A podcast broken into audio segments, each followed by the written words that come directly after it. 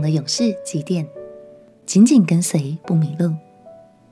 朋友平安，让我们陪你读圣经，一天一章，生命发光。今天来读士师记第八章。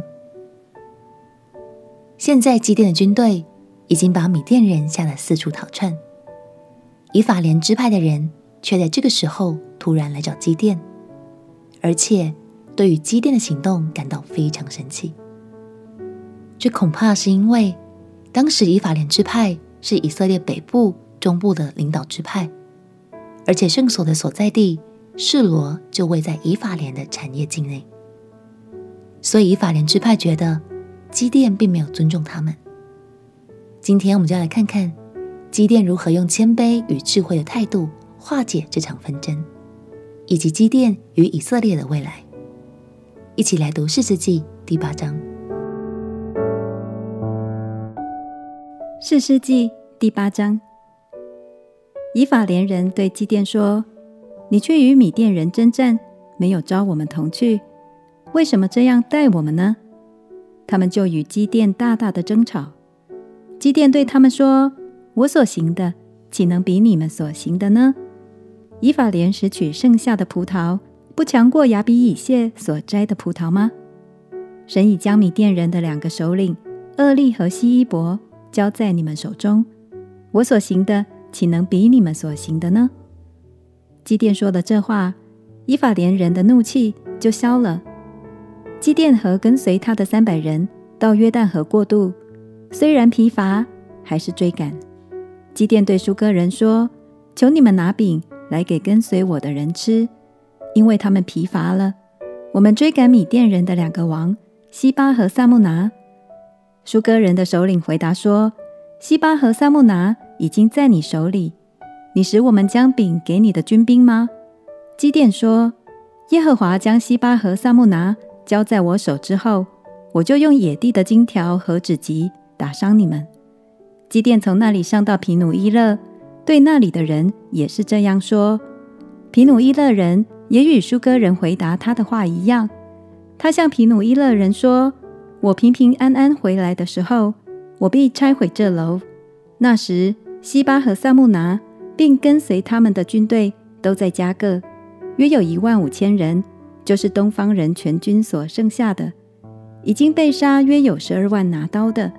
基甸就由挪巴和约比哈东边，从住帐篷人的路上去，杀败了米甸人的军兵，因为他们坦然无惧。西巴和萨木拿逃跑。基甸追赶他们，捉住米甸的二王西巴和撒慕拿，惊散全军。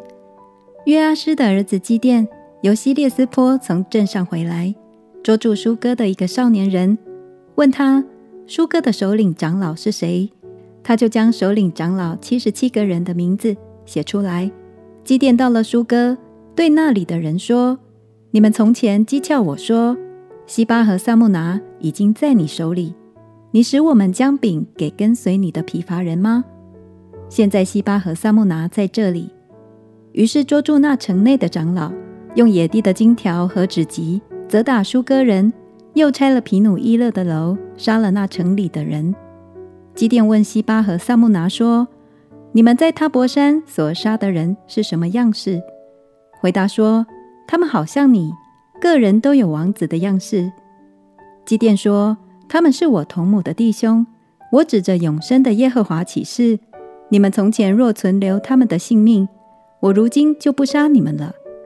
于是对他的长子以铁说：“你起来杀他们。”但以铁因为是童子，害怕，不敢拔刀。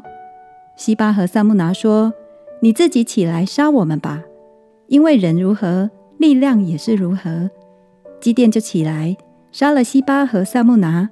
夺获他们骆驼项上戴的月牙圈。以色列人对基甸说：“你既救我们脱离米甸人的手，愿你和你的儿孙管理我们。”基甸说：“我不管理你们，我的儿子也不管理你们，唯有耶和华管理你们。”基甸又对他们说：“我有一件事求你们，请你们个人将所夺的耳环给我。原来仇敌是以实玛利人，都是戴金耳环的。”他们说：“我们情愿给你，就铺开一件外衣，个人将所夺的耳环丢在其上。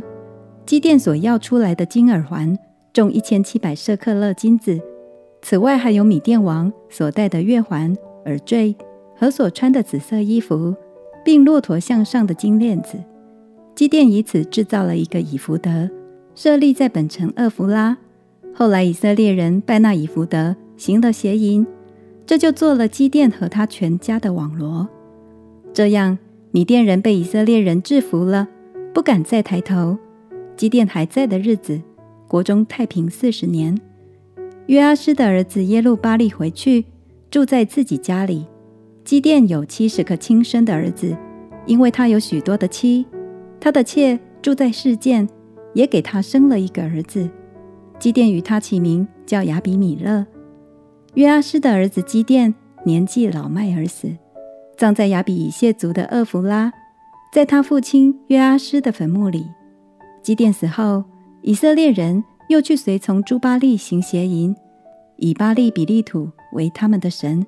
以色列人不纪念耶和华他们的神。就是拯救他们脱离四围仇敌之手的，也不照着耶路巴利，就是基甸向他们所施的恩惠，厚待他的家。感谢神，虽然神一次又一次的兴起士师来拯救以色列，但我们可以看到，如果百姓始终无法打从内心信靠神，熟读神的话语，与神建立亲密的关系。那就很难避免重蹈覆辙的处境。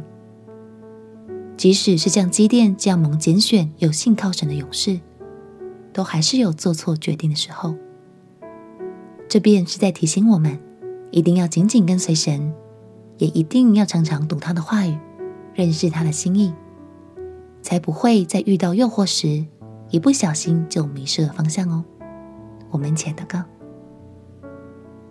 亲爱的主耶稣。求你帮助我，每天都更熟悉你的话语，与你建立紧密的关系，无论何时都能做出合你心意的决定。祷告奉耶稣基督的圣名祈求，阿门。祝福你能紧紧跟随神，活出合神心意丰盛的人生。陪你读圣经，我们明天见。耶稣爱你，我也爱你。